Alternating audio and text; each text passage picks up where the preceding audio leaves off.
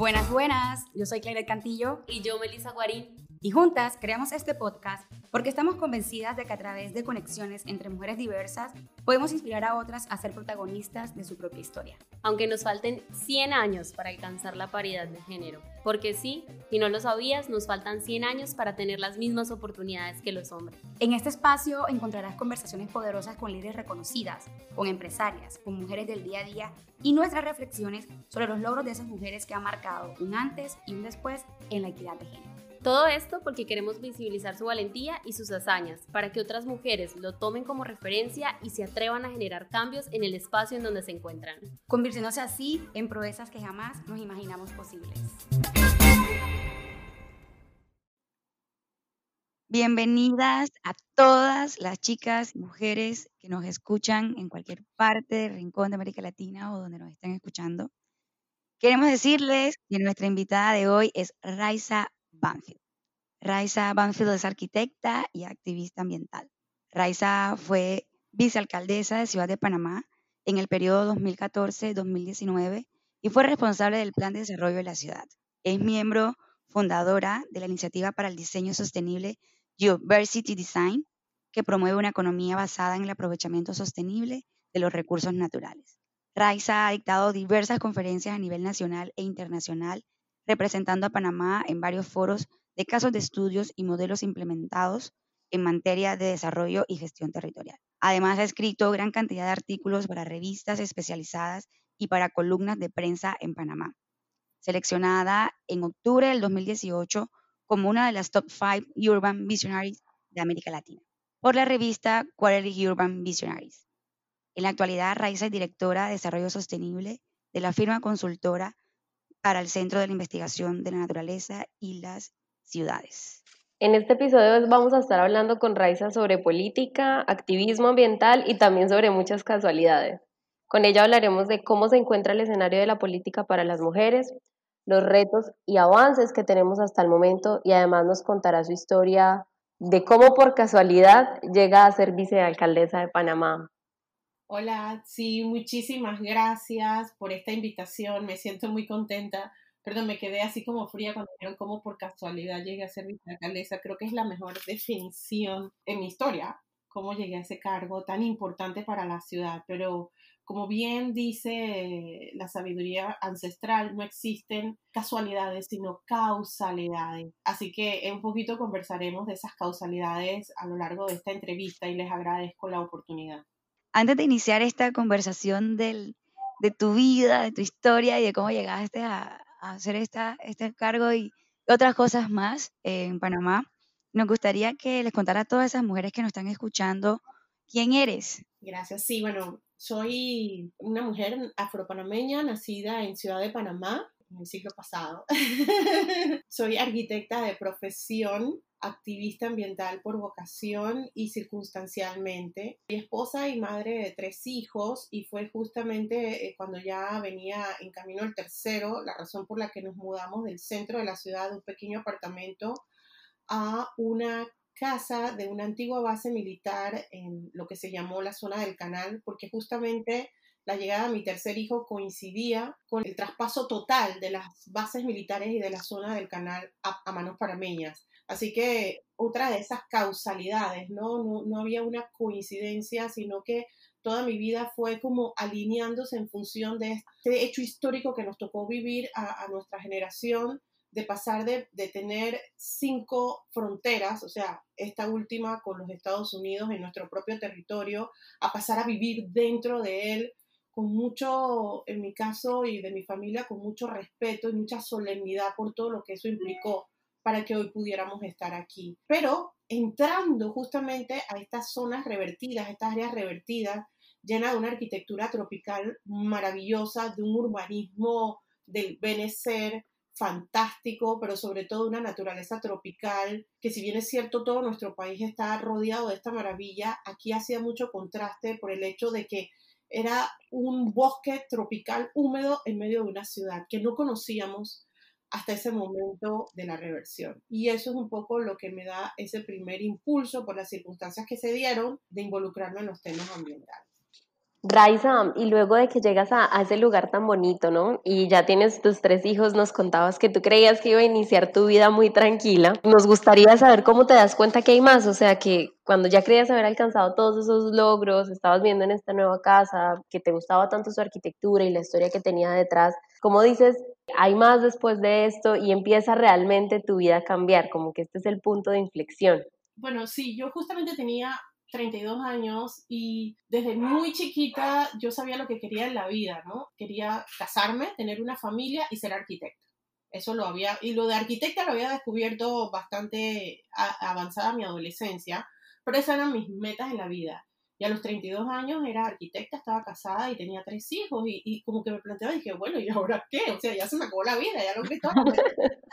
y no me había preparado como para lo que seguían. Entonces, justamente llegando aquí, finalmente teníamos una casa, era una casa que había sido construida desde los años 70 esta casa, así que me daba la oportunidad como arquitecta de, de, remodelarla, así que era una oportunidad bonita, pero yo sobre todo sentía como que, wow, finalmente, paz, un parque infantil al lado de la casa, bosque, naturaleza, llegó el momento de mi paz, o sea, yo sentía que empezaba como mi tranquilidad.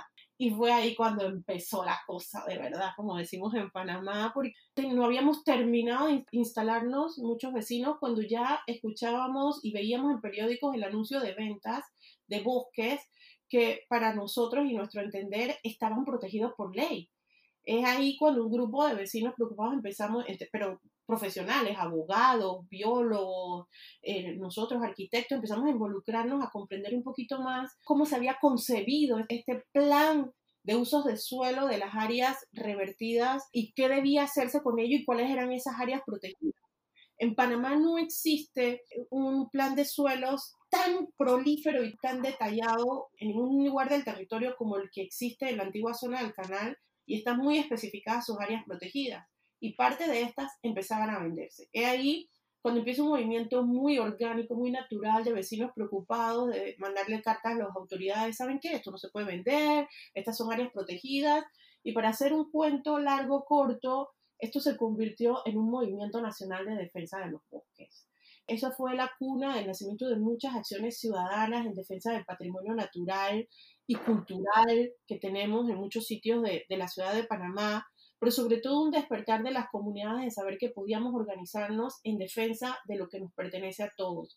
Y sobre todo porque si bien en Panamá descubríamos que había instituciones ambientales fuera de la estatal, que en ese momento era la Autoridad Nacional del Ambiente, habían instituciones, organizaciones de mucho prestigio en Panamá dedicadas al tema de investigación científica, de protección ambiental, etcétera, no había ninguna que se ocupara de la defensa de las acciones legales y públicas en defensa del medio ambiente. Así que ese, ese movimiento natural luego se va a consolidar más adelante en organizaciones que sí actúan con esa misión de defender lo que es el patrimonio de todos. Así que mi vida estuvo muy lejos de empezar un camino pacífico allí cuál fue el punto de inflexión, o sea, cómo asumiendo ese rol de activista ambiental, qué fue ese detonante que te va impulsando o llenando de esa vibra de, bueno, yo quiero aportar un poco más a mi ciudad, a mi país.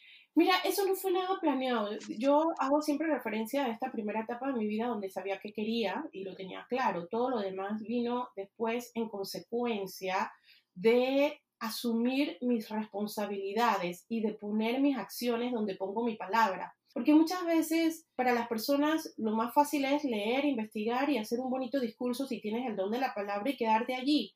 Pero cuando debes llevar tus acciones, las consecuencias de tus actos, según lo que tu mente y palabra han dictado, es ahí el verdadero reto. Entonces mis palabras me comprometían al punto de que, bueno, tengo muchos defectos, pero puedo mencionar, y solamente para el caso de la entrevista, de que una de mis virtudes es el don de la comunicación. Se me da bastante fácil y puedo expresar ideas con cierta fluidez. Entonces eso, en un espacio donde el tema ambiental estaba confinado a especialistas, a biólogos, a ecólogos, a científicos, y que normalmente cuando ellos hablaban no se entendían mucho eh, los cristianos, el resto de la humanidad, entonces, cuando uno empieza a absorber ese conocimiento y a comunicarlo de manera más accesible para los que no somos especialistas, eso me abrió una puerta, una fundación para la televisión, en donde creamos el primer programa de educación ambiental en Panamá.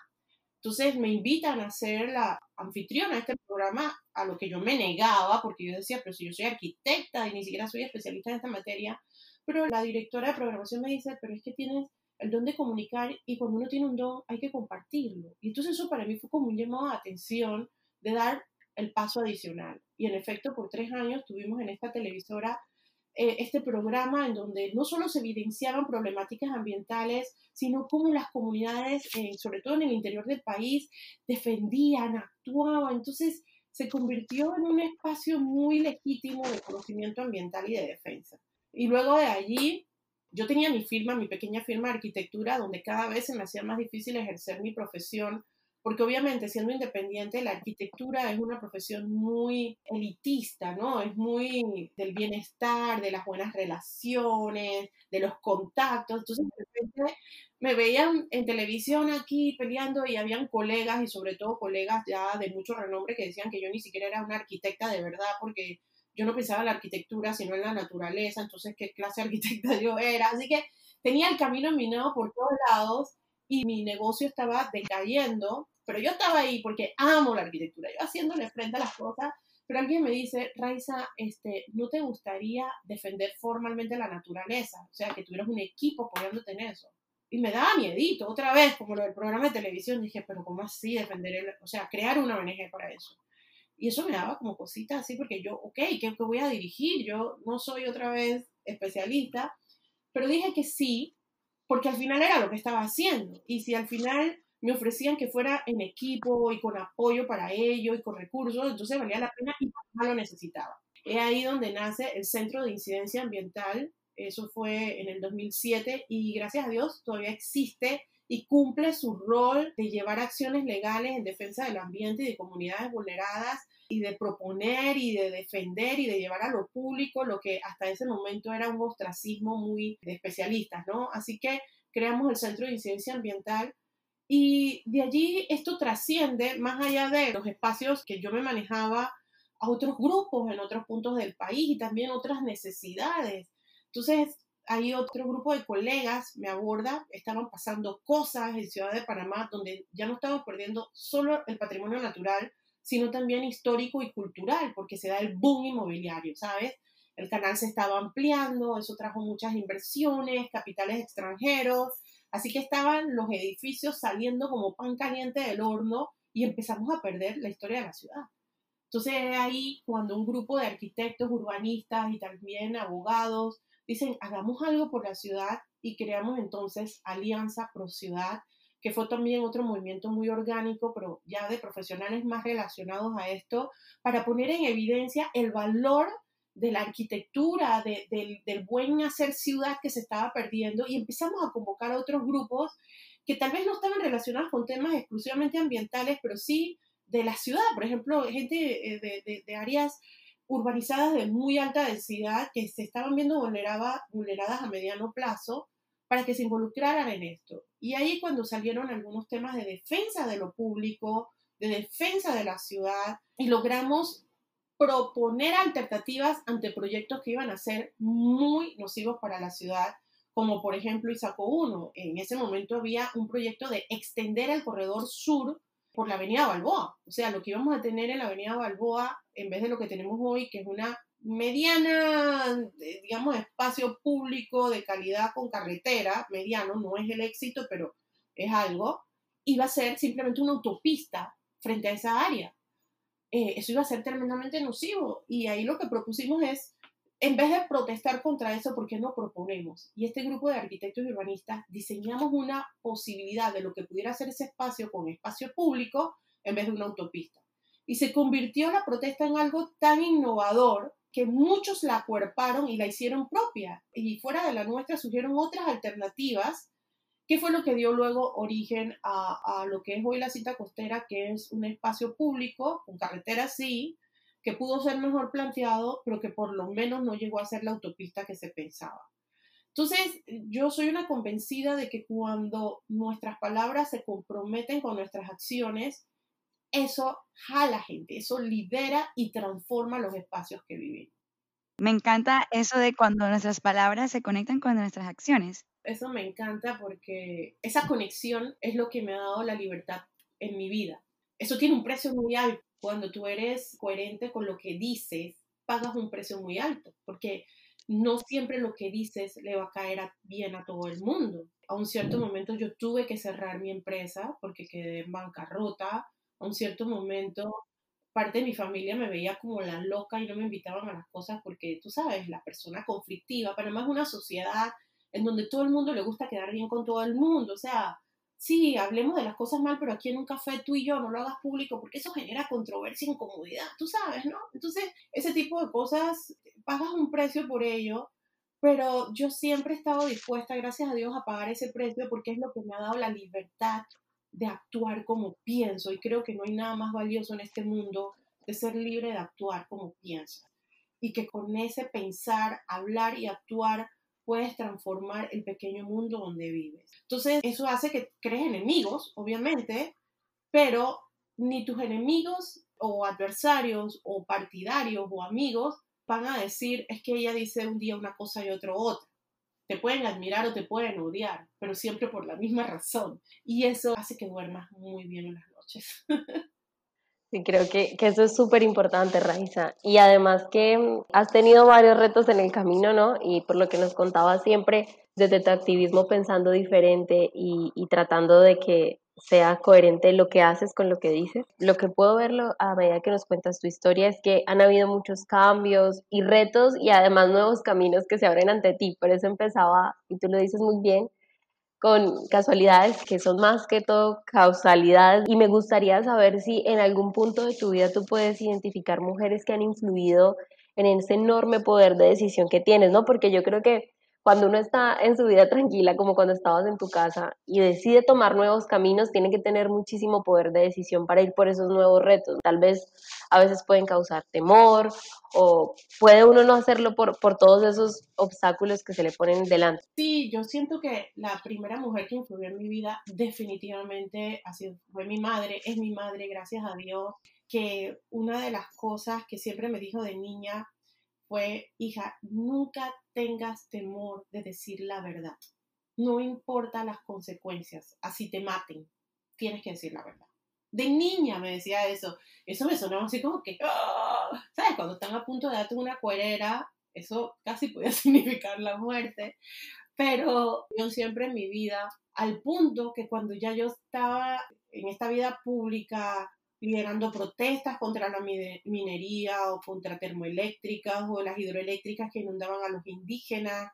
Y tú sabes, eso generaba amenazas. Estuve en un periodo muy oscuro entre el 2009 y el 2014, donde me pinchaban mi teléfono, me mandaban amenazas, me seguían. Y mi mamá me decía, pero hija, pero bájalo un poquito, no, no salgas. Dije, mamá, tú no fuiste la que me dijiste que no tuviera miedo de decir la verdad aunque me matara. Entonces mi mamá ahí recogió sus palabras y se dio cuenta que así me había formado. Y más nunca me dijo que no dijera lo que sentía que tenía que decir. Y esos fueron momentos muy claves en mi vida. Mi abuela, que nunca tuvo una vida pública, pero también fue una, una guerrera en su casa, criando a sus hijos, tres varones y a mi madre y cuidándonos, apoyando a mi madre cuando mi papá murió, que yo era muy niña, yo tenía 11 años y era la mayor de tres hermanas. Entonces esas dos mujeres influenciaron mucho mi formación temprana.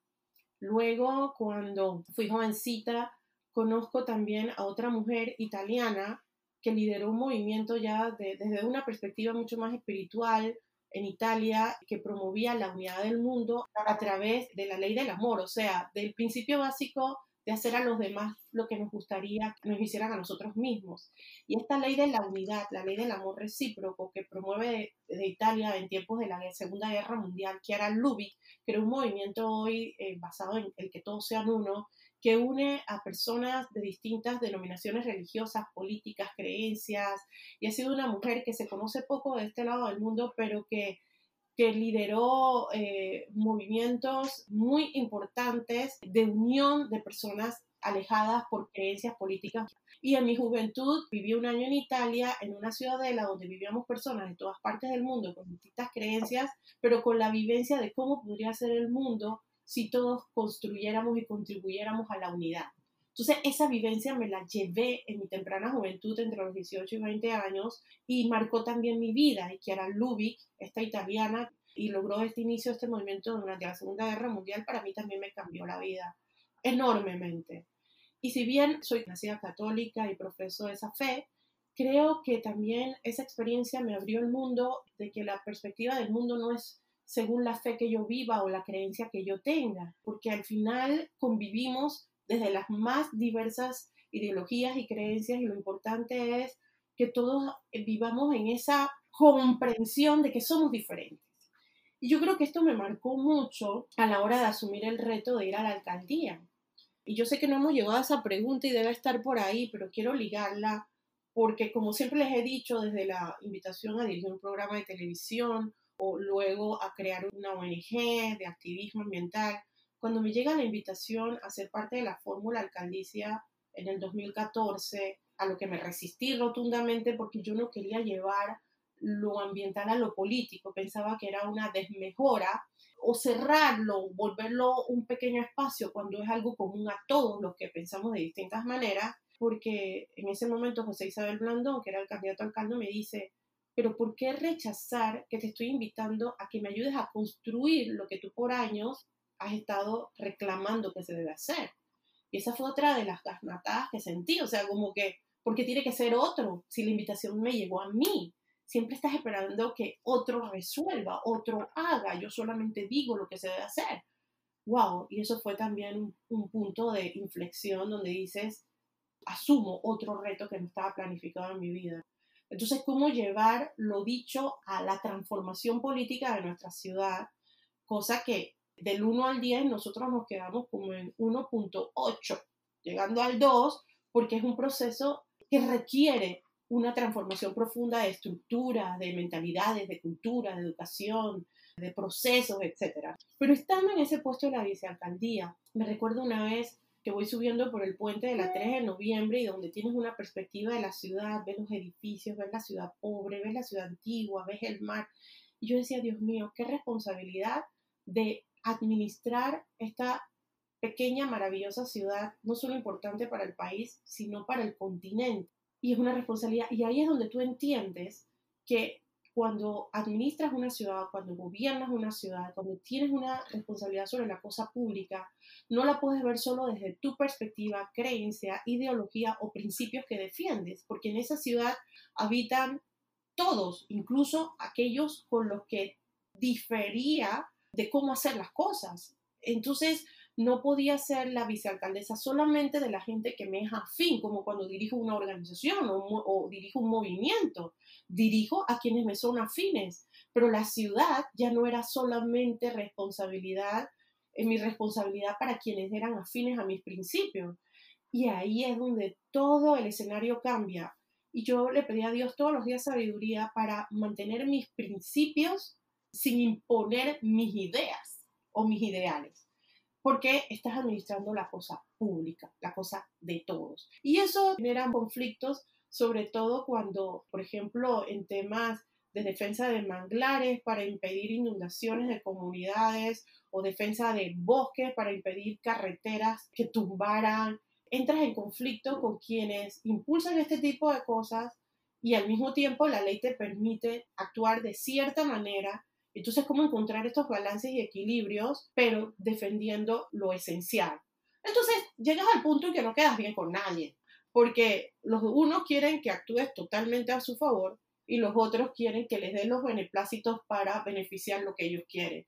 Entonces se convierte el servicio público en una de las cosas más maravillosas porque tiene la posibilidad de incidir en la vida de la gente, en transformar sus entornos, mejorar sus condiciones, pero al mismo tiempo en lo más ingrato porque nunca quedas bien con la totalidad de todos tus jefes, que era un millón de habitantes de la ciudad de Panamá. Pero la gran satisfacción del deber cumplido, de haber podido contribuir con tu granito de arena a la transformación de la ciudad para mejorar. Siendo mujer, y tú sabes la brecha que hay a nivel mundial sobre mujeres en cargos políticos y parlamentarios, que tú, siendo mujer, hayas decidido desde un ámbito distinto, la, arquitectura y la parte ambiental, involucrarte a esta parte política. Me encantaría saber Cuando tú empiezas a hacer esa integración de tu pasión versus la política, ¿cómo eso cambia tu, tu perspectiva como mujer y sobre todo como ciudadana? Wow, de verdad, sí cambió mucho y sobre todo desde que das el primer paso. Si no hubiese tenido el apoyo de mi familia, de mi esposo, no lo hubiese logrado. Mi hija me dijo tres frases, mi hija en ese momento tenía 17 años, me dijo tres frases que para mí fueron icónicas. Me dijo, mamá, si tomas esa decisión, tienes que tener claro que la política es como una mancha que nunca se quita, o sea, siempre va a quedar allí y siempre van a hacer referencia a ese paso tuyo por ese espacio. Yo, wow, cierto. Y así ha sido, así es hoy. Eh, de hecho, estamos teniendo esta conversación tal vez no tanto por mi activismo ambiental, sino también porque pasé por ese camino a la política. Lo segundo que me dijo, pero ¿por qué tienes que asumir un cargo público cuando hay grandes personas que han transformado el mundo sin haber sido políticos, como Gandhi? Y también fue cierto, y eso me hizo como dudar, ¿no? Y lo tercero que me dijo es, mamá, hoy tus enemigos son pequeños, pero cuando estés allí tus enemigos van a ser más y grandes. O sea, esa niña de 17 años dijo todo lo que para mí ha marcado este paso por la política y lo dijo con mucha sabiduría y así ha sido y yo lo asumí. Y por ejemplo, desde que estás en esta actitud, como lo dije antes, de gobernar, de administrar lo público, desde una posición de poder, servir, pero que te echen en cara todos los días, nosotros te pagamos tu salario, o sea, te das cuenta de la pequeñez que es el servicio público, pero de grandeza al hacerlo de forma correcta. Eso ya te pone en otra disposición. Con respecto al tema de, ser mujer, yo me di cuenta que las mujeres, lo intuía, pero lo comprobé, las mujeres tenemos una capacidad enorme de multiplicidad de funciones. Lo vemos en nuestras casas, en nuestras oficinas, podemos hacer varias cosas a la vez. Yo me acuerdo cuando yo amamantaba a mis hijos y, y al mismo tiempo tomaba notas para la reunión que tenías eh, al, al momento siguiente.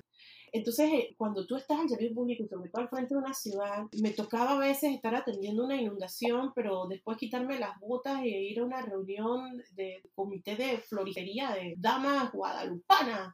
Entonces, y todas esas eran cosas importantes de la ciudad y había que verla en esa justa dimensión, o la reunión con los científicos y después la reunión con la comunidad. Y yo me sentía de alguna manera, y siempre lo dije, ser vicealcaldesa era para mí ser como la madre de la ciudad en donde todas las cosas son importantes y todos quieren ser atendidos en la justa medida. Y no hay problema chico para un hijo, todos sus problemas son importantes. Y a veces los hombres no ven eso de esa misma dimensión, esa capacidad la tenemos las mujeres. Pero lo otro también, y me he dado cuenta, definitivamente, y en Panamá no carecemos de eso, la política es un espacio de hombres. Los hombres toman las decisiones y las toman mucho antes de que nosotros pensemos que la estamos tomando por nosotras. Entonces, cuando es una cosa de hombres, a veces el criterio femenino no es bien evaluado. De hecho, nos dicen que las mujeres son muy pasionales, son histéricas, son muy, muy, muy sentimentales, pero todas esas condiciones que a veces nos achacan generan un balance para ir más allá de meramente la cosa política en el sentido de la palabra como se entiende. Hay que ser emocionales cuando alguien ha perdido todo y necesitas empatía hay que ser viscerales cuando hay que defender con hacha y espada algo que es el patrimonio de todos y no del quien puede pagar por. Hay que ser racionales también cuando tenemos que tomar decisiones a favor o en contra.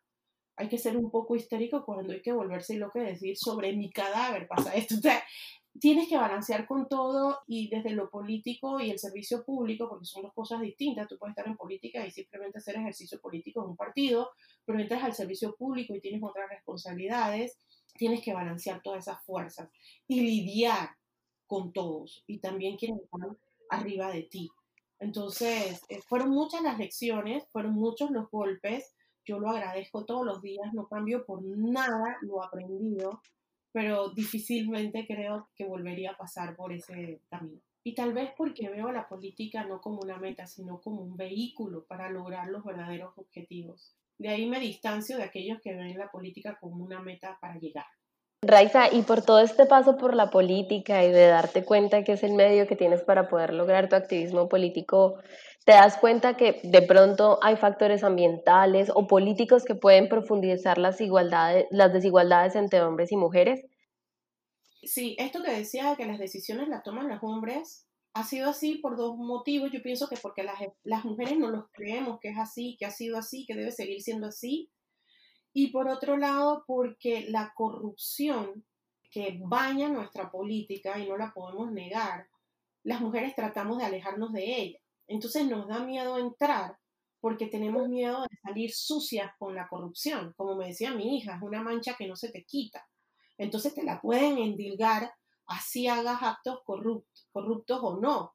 Entonces las mujeres preferimos dedicarnos a causas como la educación, la nutrición, eh, la, ciencia, y ves que en todos estos campos las mujeres son líderes. O sea, ¿quién ¿quiénes lideran movimientos eh, de ONGs en Panamá de todo esto que te he dicho? Mujeres. Estamos políticamente involucradas en temas no político-partidistas. Esos de los hombres además me van a dar duro, me van a golpear, van a hablar mal de mí, y sí, todas esas cosas pasaron. Pero si uno sigue cediendo los espacios y simplemente no juega el rol que le toca jugar en el momento que te toca. No digo que, siempre, pero como cuando me dijeron, si te estoy invitando a ti, ¿por qué esperas que lo haga otro? Y asumí mi momento. Entonces simplemente vamos a dejar que la política, as usual, siga su curso. Y yo creo que las mujeres tenemos que aportarle mucha dignidad a la política. Muchos de nuestros dones femeninos se lo tenemos que aportar a la política. Y no tenemos por qué atribuirnos los defectos masculinizados de la política que lo asumimos las mujeres. O sea, ¿cuántas mujeres hoy día han asumido los mismos errores y defectos de la política machista? Y eso es lo que no debemos permitir. Debemos darle, como los hombres le aportan cualidades también, porque hay muchos hombres valiosísimos en la política, pero hoy día sobresalen los errores machistas de la política y las mujeres debemos contrarrestar esto. Pero como mencionaste antes, no solo desde adentro, desde afuera, porque la política de Estado es imposible construirla desde un solo sector. Y yo me daba cuenta, cuando yo me tenía las reuniones con las comunidades y con los grupos organizados, yo les decía, el error de ustedes es que piensen, se corrige de un solo lado. Si no existen la buena política desde afuera, de señalar, de decir, de proponer, de demandar, de exigir, los políticos buenos no tienen espacio para actuar. Porque como me decía alguien de adentro, un hombre, me decía, yo estoy haciendo esto porque a mí nadie de afuera me está pidiendo otra cosa. Yo estoy respondiendo a la gente que votó por mí. ¿Por qué están actuando así? Porque si tú llegas a una comunidad y lo que la comunidad te pide es que, que hay para mí, que la bolsa, que resuélvame, que la fiesta, que el desayuno del bautizo, eso es lo que va a ser político. Pero si tú tienes una comunidad organizada, donde en esas la mayoría de las mujeres son las que ponen la agenda y queremos que se limpie y que se recoja la basura y que el agua y que se proteja este parque y que los niños, entonces eso es lo que va a hacer el político o la política. Entonces es ahí donde entendemos que el Estado lo construimos todos y, y desde adentro no se puede resolver todo como desde afuera. Y ciertamente, si tú quieres cambio, entra y transforma pero desde adentro solitos esos cambios no ocurren eh, porque una golondrina sola no hace verano.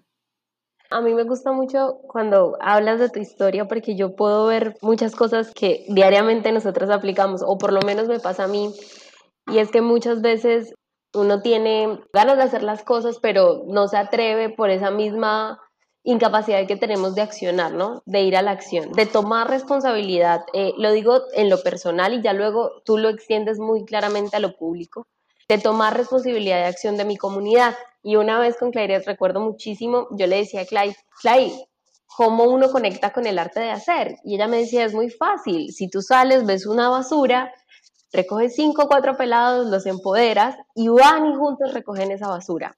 Entonces, siento que nos hace mucho falta eso, eh, a manera de, reflexión como seres humanos y como comunidad, empezar a hacer y empezar a hacer desde la simplicidad, ¿no? Y también una cosa eh, muy linda que yo veo en tu vida es como que siempre has sabido tener unos propósitos o, algo que quieres lograr. Por ejemplo, tienes súper claro que tu pasión es el activismo ambiental, pero asimismo eh, has aceptado los cambios en la vida como vienen y has tomado los retos con mucho poder de decisión. Entonces siento que para todas y todos los que nos escuchan eso es súper importante, como hacer y además de eso poder conectar con lo que queremos sin necesidad de tener un plan súper estructurado porque a la final siento que todo puede cambiar, ¿no? Como ha pasado en tu vida un montón de veces. Bueno, sí, las causalidades. Y por esa, esa reflexión me siento totalmente identificada con ello y el tema de la resiliencia.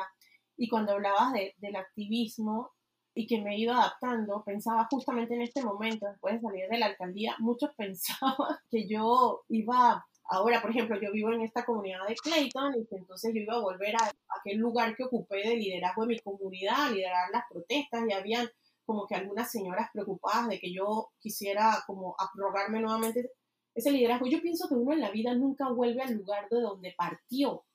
Y si es así, entonces eh, estamos mal, porque en esta vida quien no avanza retrocede tú puedes mantener tus mismos principios, pero la vida y la evolución de los, de los tiempos te llevan a lugares distintos para seguir avanzando. Y yo no me veo en este momento haciendo lo mismo que hice hace 15 años, pero sí defendiendo lo mismo que he defendido hace 15 años, pero ya de maneras distintas, desde otros escenarios, desde otras perspectivas, con otros saberes, con otras experiencias.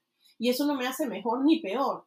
También me hace una mujer más madura, más adulta, y también pensando en relevos generacionales. Y ahí es donde trascienden las causas, no se quedan en el caudillismo, en la persona, sino en la causa de todos. Y eso es un legado eh, para, todo para todas las mujeres que pensemos en que nosotros tenemos que llegar a este mundo para trascender, pero no por nuestras personas, sino por nuestras acciones. Y debemos llegar a esos otros escenarios que la vida nos va llevando.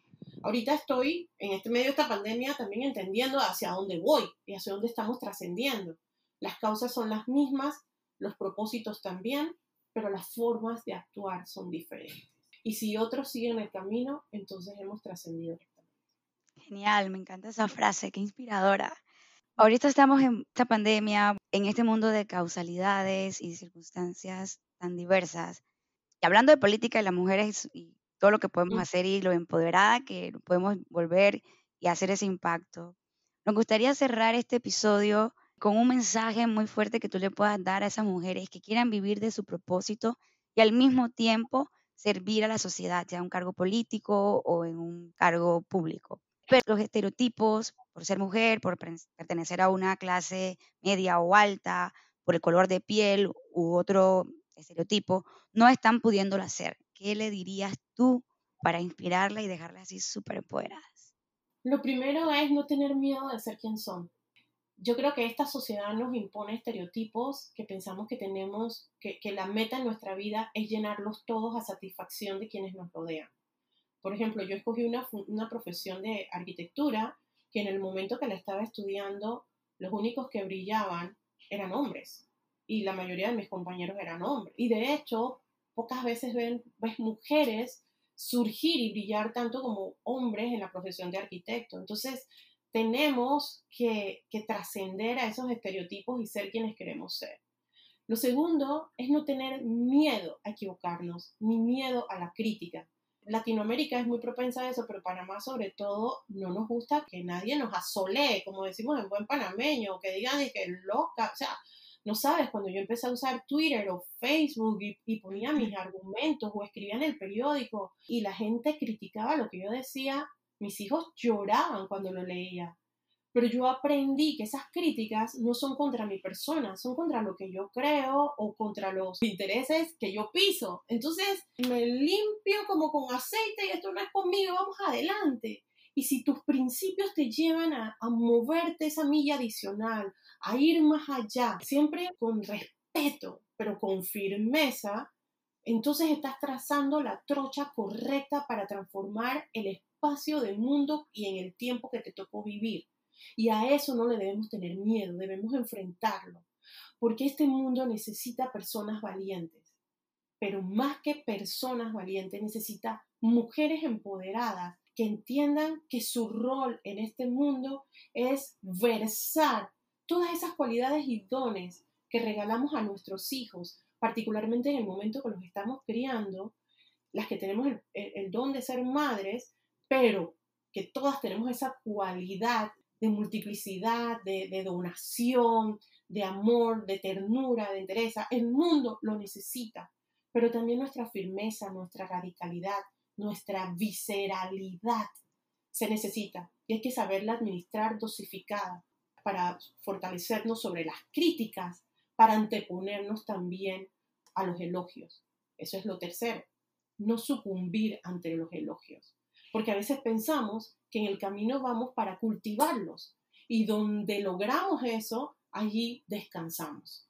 Y hemos perdido entonces la batalla. Vinimos a este mundo a trascender.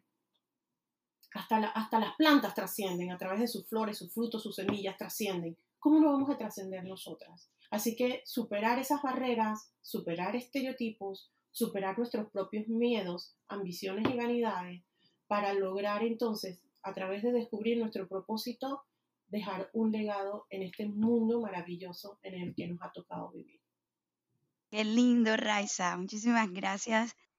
Espero que todas esas chicas que estén ahí absorban todo lo que Raiza nos ha comentado hoy, pongan en práctica, que no se dejen vencer por los miedos y sobre todo abracemos este mensaje final que Raiza nos da.